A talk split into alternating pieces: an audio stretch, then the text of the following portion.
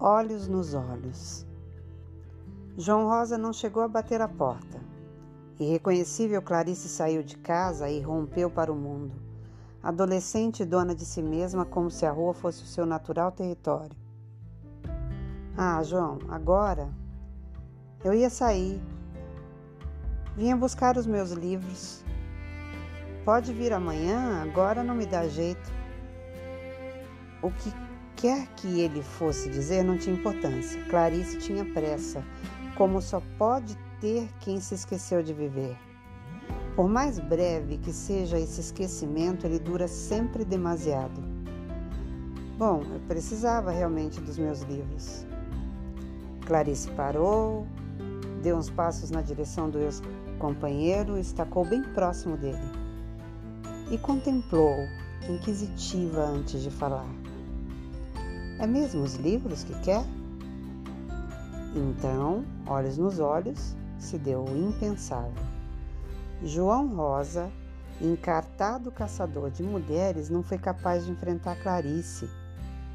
Rosto baixo, pálpebras tremeluzentes em véspera de lágrimas. Onde vai, Clarice? Quem pergunta? É você? Por favor, Clarice, Vai ter com alguém? Ela não respondeu. Flutuava em seus lábios um hastear de feliz confiança. Pousou o braço no ombro dele, consoladora. Quem sabe? E virou costas, cruzando a rua e afastando-se no outro lado do passeio. Escutou-se então o grito rouco de Rosa. Clarice, volte! Volte eu não estou a ver. O tom era de desespero. Ela parou, deu meia volta e atravessou de volta a estrada. Eu estou cego, Clarice. Você apenas está chorando, meu querido. Chorando eu?